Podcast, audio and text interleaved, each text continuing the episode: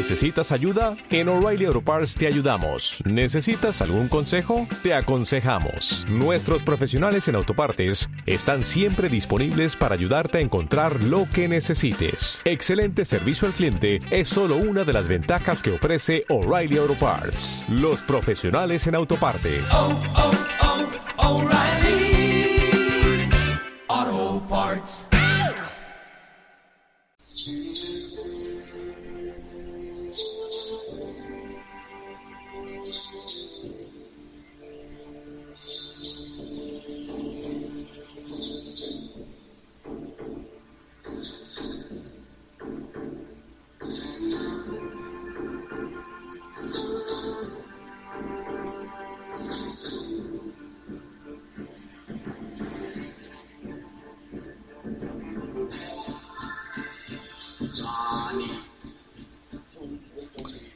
Muy buenas noches a todos los que me siguen en este programa Agravios de Colombia a Venezuela del escritor Marco Antonio Angeli. Como todas estas noches he estado compartiendo ustedes extractos del libro que muestra cómo han sido constantes las agresiones y las amenazas por parte de la oligarquía neogranadina contra Venezuela. Esto tiene un propósito bien definido que ya está ampliamente estudiado durante muchos años, que no es otro que avanzar sobre el territorio venezolano, porque ellos consideran que eh, podrían reconstituir la Gran Colombia desde Bogotá. Es bien sabido también que fue el libertador el que llevó al poder, a las alturas del poder, a Santander, representante de la oligarquía neogranadina, y que llevó la capital de esa, lo que nosotros llamamos la Gran Colombia, a Bogotá. Es decir, el centro de poder estaba en Bogotá. Y todo el mundo debe tomar en consideración las distancias y las comunicaciones de la época. No había telégrafo, todo se hacía a través del caballo. La información siempre tardaba mucho tiempo en llegar. Entonces, se podía perfectamente manipular y hacer, tomar muchas decisiones que afectaban a las demás regiones y otras y digamos y otros miembros del gobierno antes de que se enteraran. Por eso, eh, bueno, se presentaron muchas situaciones que podríamos decir conflictos graves al estar eh, ese impedimento vigente que es las distancias. Se trató de hacer que la capital quedara en Cúcuta, o en la región esa, perdón, en Cúcuta, o Maracaibo, que era lo que el pensamiento del libertador, pero nunca se realizó. Yo, yo entiendo perfectamente la razón por la cual no se realizó. Venezuela había quedado devastada con la guerra porque la mayor parte de la guerra se efectuó en territorio venezolano. Y Bogotá, la capital de la Nueva Granada, estaba intacta. Es decir, ahí estaban los grandes caserones, los palacios, los edificios, es decir, todo lo más moderno de la época. Y tenemos a un libertador que pertenecía a ese tipo de familias, pues familias oligárquicas, que por supuesto él fue el líder de la, de la revolución libertadora. No hay, no cabemos la menor duda sobre eso. Pero él también era dado a las fiestas, a los agasajos, a la eh, intercomunicación con la gente, más o menos de su nivel. Algo que no ocurrió a ese nivel con José Antonio Páez, el otro líder de Venezuela. Pero la mayoría de los líderes de lo que llamábamos nosotros en aquella época, o que se llamaba en aquella época los mantuanos, es decir, las familias de mayor alcurnia por dinero, por tradición, bueno, hay muchas cosas que podríamos calificarlo, eran los que participaban en el gobierno a nivel nacional, es decir, de la Gran Colombia. Pero los hombres como Páez eran reducidos a ciertas regiones. Bueno, la Capitanía General de Venezuela abarcaba toda Venezuela, como, así, como lo dice, Capitanía General de Venezuela. Cuando pasamos a ser parte de la Gran Colombia, entonces decidieron desmembrarla como existía antes de que se nombrara Capitanía General de Venezuela, porque antes había la Capitanía de Caracas, la Capitanía de Maracaibo, la Capitanía de Cumaná, la Capitanía de Margarita, de, digamos, es decir, de los Andes, todo, es decir, la distribución de Venezuela estaba por capitanía, porque eran muy pequeñas. Es decir, cuando se nombra Capitanía General de Venezuela es porque abarcaba todas las demás. Y en eso ya el lado lado de Colombia, ya ellos habían llegado a un rango superior a Capitanía General, que era el virreinato de Santa Fe. Entonces ellos consideraban pues que estaban como más dotados, más capacitados o con más derecho a ser los líderes de la Gran Colombia. Y de hecho trabajaron en eso con enconado esfuerzo. Como ustedes pueden ver, entonces, el que sustituye o el que iba a sustituir a Bolívar era Antonio José de Sucre. Entonces lo asesina. Ya Bolívar estaba enfermo. Y el que sustituyó al Libertador cuando renuncia, en, en enero de 1829, enero no, diciembre de 1829, era Rafael Urdaneta, el general Rafael Urdaneta. Algo que no comentan muchos es que, bueno, está la renuncia. Imagínense usted que Bolívar renuncia en diciembre y para tuvo que esperar hasta marzo más o menos para entregarla al gobierno por la distancia, pues, para, a la llegada de Urdaneta.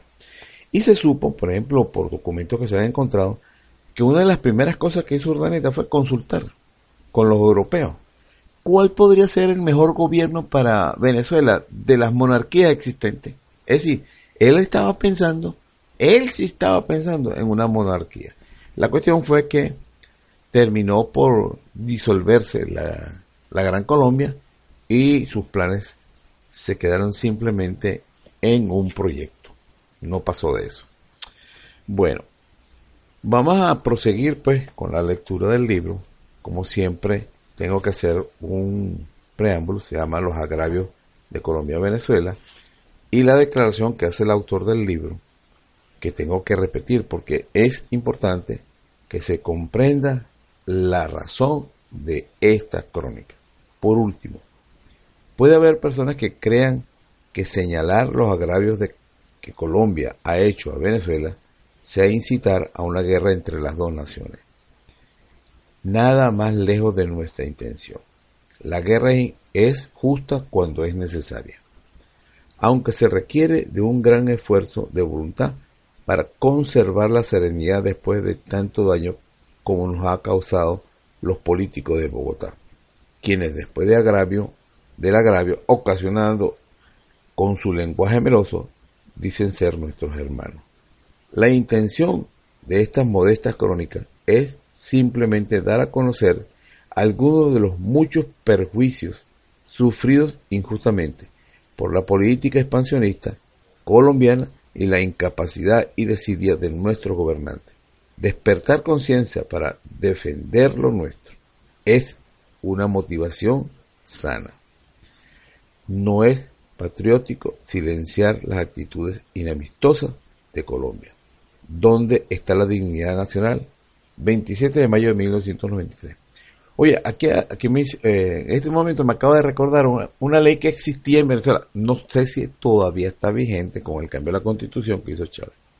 Usted no podía hablar, un ciudadano común, no podía hablar de que tal vecino es un desgraciado que nos está robando la, la es decir, de contrabando la mercancía y eso hay que cerrar la frontera. Eso no se podía decir porque eso era delito. Eso era delito. Porque los únicos que podían hablar bien o mal de los vecinos era el presidente, que era el que conducía la política exterior. Es decir, un ciudadano común podía llegar a ser acusado de traición a la patria por incitar. Ellos decían que eso era incitar a una guerra entre los dos países. Es decir, denunciar los agravios colombianos en Venezuela estaba penalizado. Algo muy parecido que hacen los judíos, ¿no? Con el, el, holocausto que ellos han escrito, que nadie lo puede cuestionar. Nadie puede decir, mira, como, como por ejemplo, alguien puede decir, yo niego a Dios. Dios no existe. Un ejemplo, una cosa muy importante para el ser humano, pues. Es decir, nada. Y, es, y no pasa nada, tranquilo. Bueno, está bien, tú no crees en Dios, no hay problema. Pero el, alguien que diga públicamente, yo niego que haya existido el holocausto, se fregó. Le caen encima. Y si está en Europa, le caen encima las leyes, lo meten preso. Más de un, uno que ha cuestionado la forma en que han planteado el, el holocausto judío, ha, ha caído en la cárcel más de una vez por decir que hay que revisar eso, porque no está claro o porque han surgido indicios de que ahí no habían campos de concentración, perdón, que crematoria, hornos crematorios de personas, ni, ni hubieran podido quemar a tantas personas por que ya tenemos experiencia, todo el mundo sabe perfectamente cuánto se tarda quemar un cadáver en una funeraria que, lo, que los creman, se sabe perfectamente, y si tú sumas ese tiempo más los 6 millones y pico, entonces no hubiera alcanzado ni el tiempo para hacerlo, ni mucho menos algo como, por ejemplo, que en aquella época los hornos crematorios funcionaban con leña. Entonces, no habría bosque suficiente en los alrededores para poder alimentar los hornos. Y aún así, eso es cuestionarlo, es caer en una gran provocación. Bueno, en, en Venezuela existió una ley parecida. No se podía hablar de Colombia. Después de esta aclaratoria y salvedad, eh, vamos a proseguir con los dos capítulos diarios que estoy transcribiendo. Número 12. La voz del canciller es la voz del gobierno.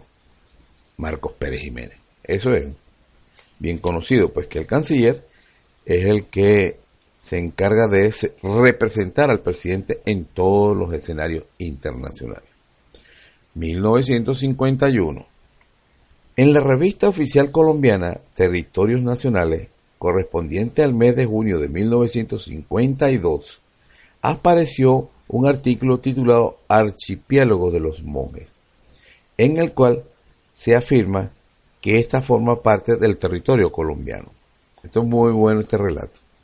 El autor es del arquitecto Hernando Holguín Peláez. Otro Holguín aparece relacionado con los asuntos fronterizos, quien se había dedicado a acusar por indignidad y traición a la patria a Roberto Urdaneta Arbeláez, Juan Uribe Holguín y al propio Alfredo Vázquez Carrizosa por el reconocimiento que habían hecho de la soberanía de Venezuela sobre los monjes en la nota GN 542 del 22 de noviembre del 52, donde el canciller Juan Uribe Holguín se dirigió al embajador venezolano en Bogotá, doctor Luis Jerónimo Pietri, donde dice, con base a los antecedentes mencionados, el gobierno de Colombia declara que no objeta la soberanía de Estados Unidos de Venezuela sobre el archipiélago de los monjes y que en consecuencia no se opone ni tiene reclamación alguna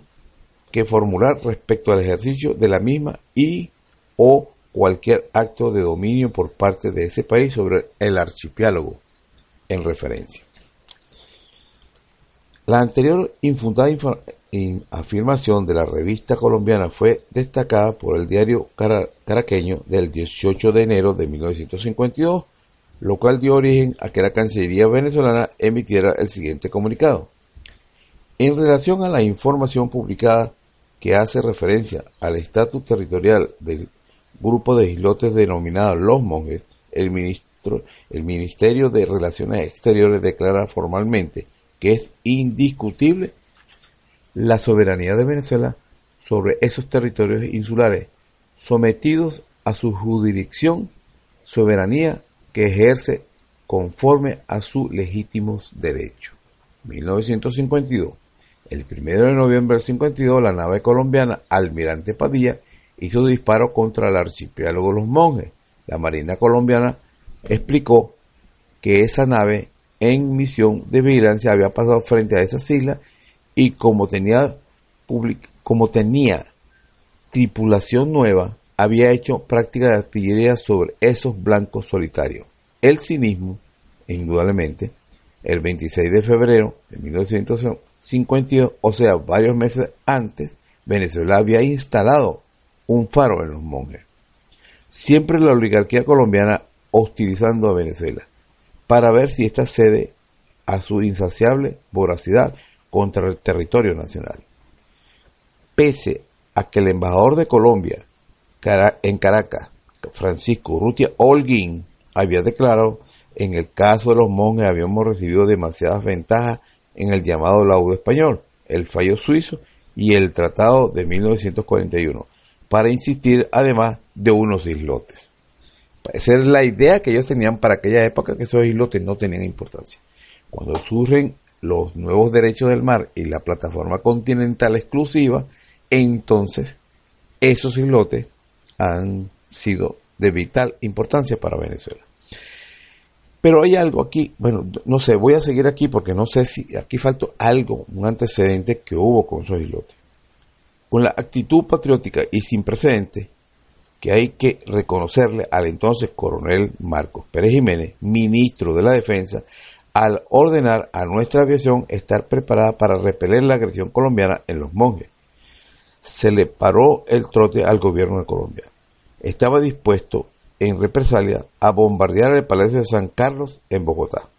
A esta decisión enérgica debemos los venezolanos no haber perdido para siempre esta estratégica isla que nos pertenecen desde la colonia con títulos indiscutibles. Bueno, entonces aquí no, a él le faltó algo.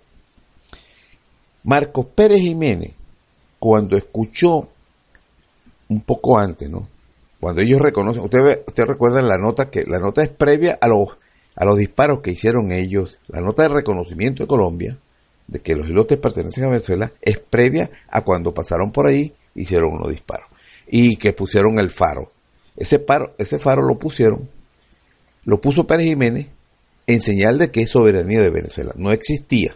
Eso lo puso después que se presentó el incidente y que Marcos Pérez Jiménez mandó a hacer ejercicios de disparo aéreos en ese sitio y le, comunicó a, Colombia que iban a hacer ejercicio y que por ahí no debían estar ninguna nave para evitar algún accidente.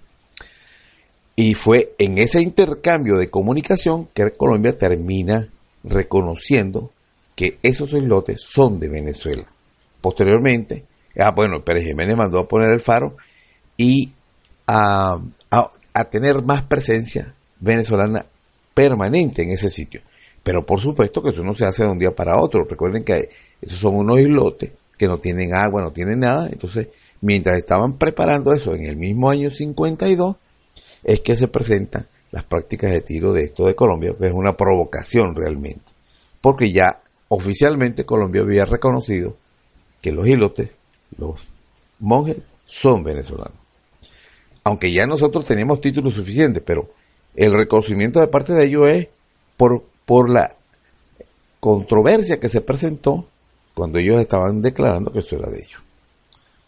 Bueno, 1953, el canciller venezolano Aureliano Otáñez propone al embajador de Colombia un croquis para delimitar áreas marinas y submarinas en el Golfo de Venezuela, con una línea que sigue una prolongación directa de la franja territorial de La Guajira. El gobierno colombiano no respondió.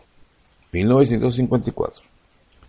El antibolivarianismo del escritor colombiano Germán Arciniega, ampliamente conocido, es un, en un gesto de incivilidad y soberbio, ofendió a nuestras Fuerzas Armadas cuando le fue registrado su equipo por las agentes de aduana en La Guaira.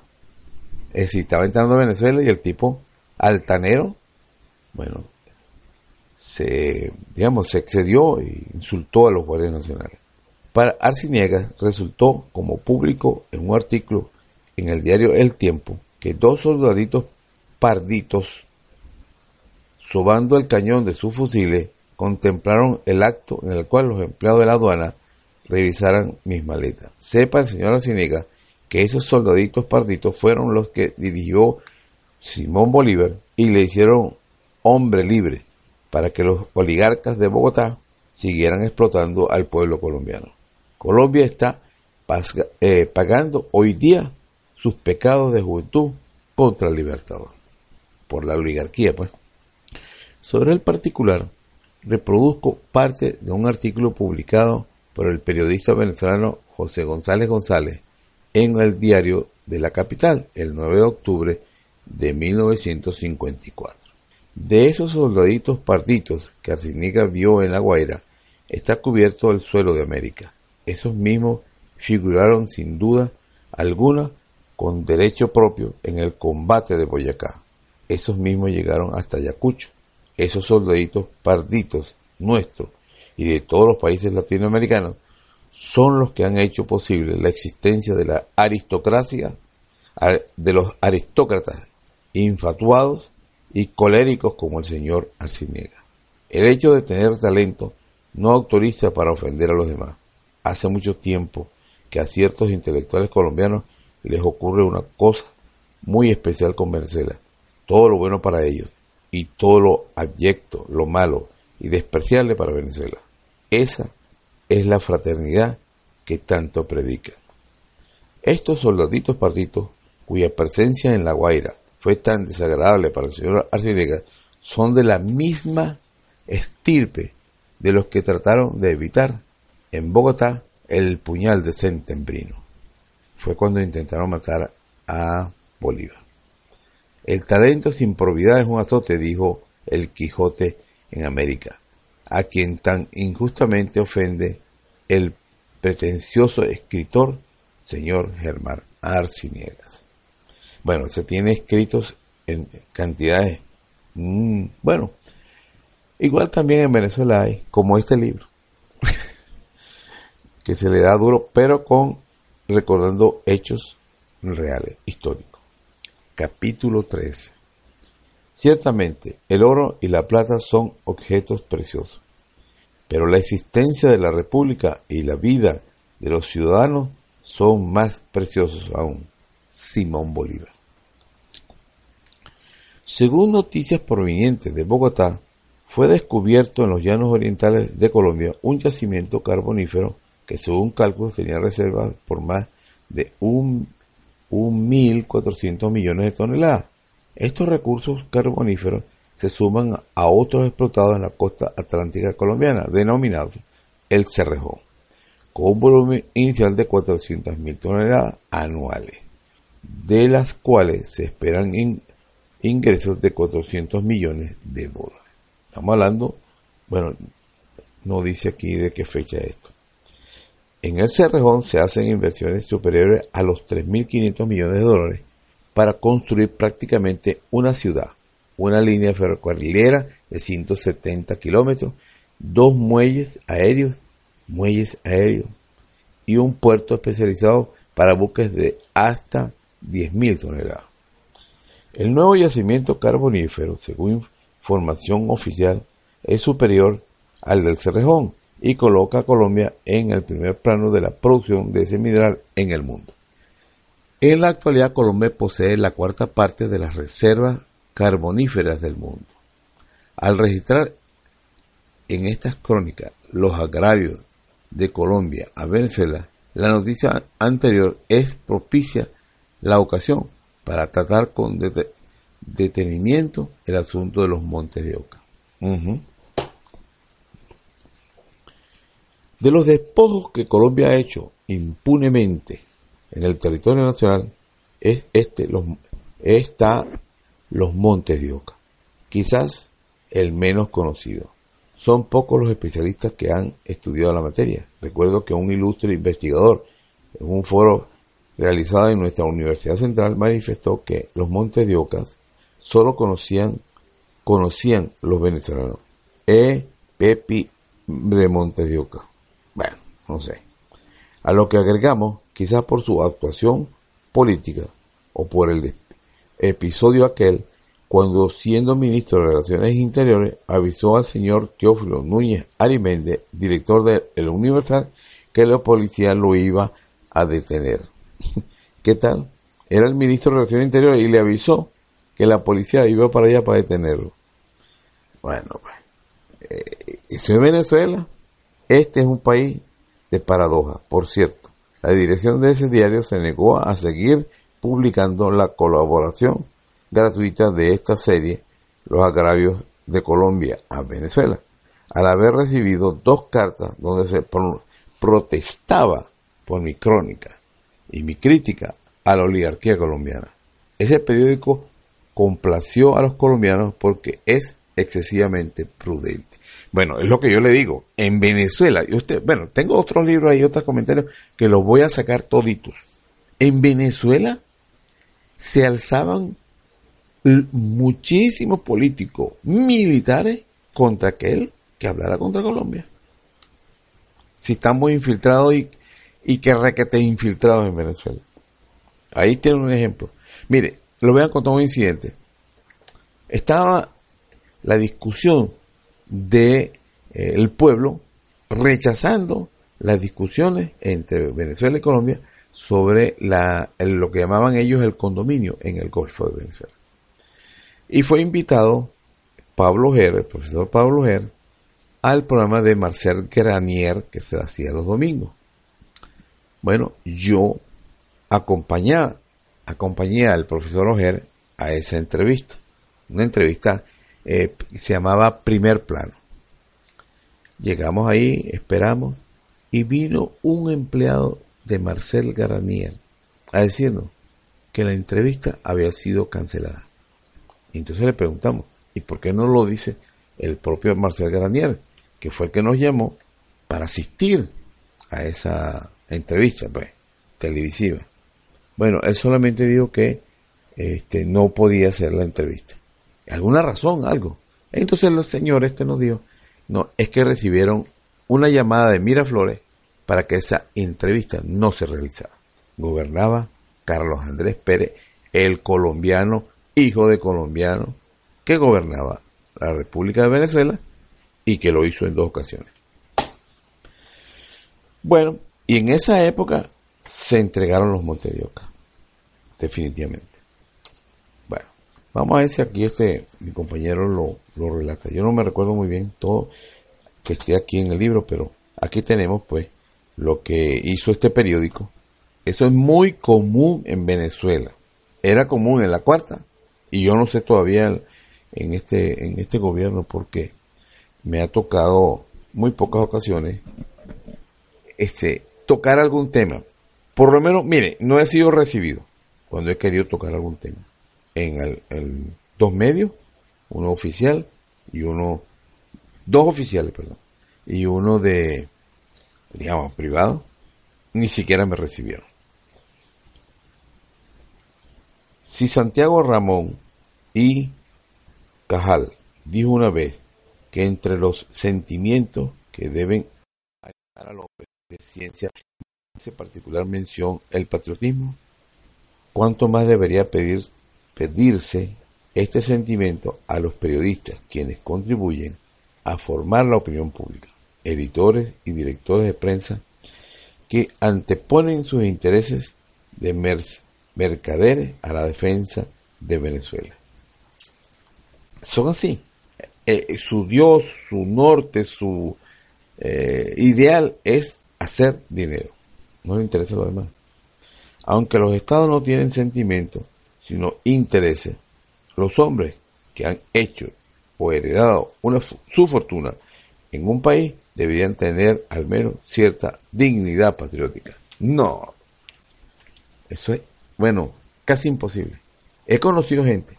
Pedro José Lara Peña era, él ya murió hace un año. Era, una, era de familia adinerada, esa persona. Y abogado prestigioso, miembro de la Academia de la Historia. Y así varias personas que conocí, que tenían mucho pero se dedicaron a gastar fortunas enteras para ayudar. Reino Tolina había hecho bastante dinero como para no ser una persona del común y invirtió en su campaña electoral casi, yo no diría todo su dinero, pero sí muchísimo dinero para tratar de cambiar, darle un vuelco a la política venezolana. El historiador y profesor Pablo Ger, a quien sigo en el análisis de este asunto, comienza por señalar que en la controversia de límites entre Venezuela y Colombia, desde 1833 hace nuestros días, se han atribuido escasa, escasa importancia a los montes de Oca, en lo que quizás han influido los siguientes factores. Primero, su escaso relieve como formación orográfica, orográfica, perdón, en comparación con la imponente formación de la Sierra de Nevada, la de Perijá y los Motilones. Las escasas referencias a ellos en las descripciones y en la cartografía. Tercero, su equidad y identificación con la Guajira en unos casos y o con el sistema de Perijá en otros. Es decir, que como está involucrado en un sistema montañoso, el sector de los montes de Oca es una parte nada más. Entonces, ese sistema montañoso eh, tiene un nombre que es más, es el más conocido, que es la Sierra de Perijá. Todo eso. Entonces, pero en un sector se llama eh, las minas, eh, perdón, se conoce como el Cerrejón porque están las minas allí. Entonces, ese sector tiene su propio nombre dentro de la Sierra de Perijá. Bueno, en la línea de términos, así dice el tratado, en la línea de los términos occidentales de, de Montes de Oca, en la que señaló el laudo español de 1891, confirmada por el árbitro suizo de 1922 y el tratado de 1941, el cual estipula que la frontera será definida por los pactos, entre los cuales se destaca el laudo español de 1891. A partir del hito del Alto del Cedro, la frontera de los Montes de Oca no ha sido demarcada todavía, en aquella época, me acuerdo yo clarito, y que tuvimos que salir a hacer una denuncia porque estaban demarcando por las cumbres cuando el lado no dice por las cumbres, ya ustedes lo van a ver. Y lo estaban haciendo con un instrumento muy, muy novedoso para la época, un instrumento geodésico que fijaba milimétricamente el lugar por donde se traza la frontera. Pero lo estaban haciendo por las cumbres. Cuando el laudo dice que por ahí no es, pues. Porque le querían entregar los montes de Ocas a Colombia. Pues. Eso hablo del gobierno de Carlos Andrés Pérez, el gobierno del colombiano.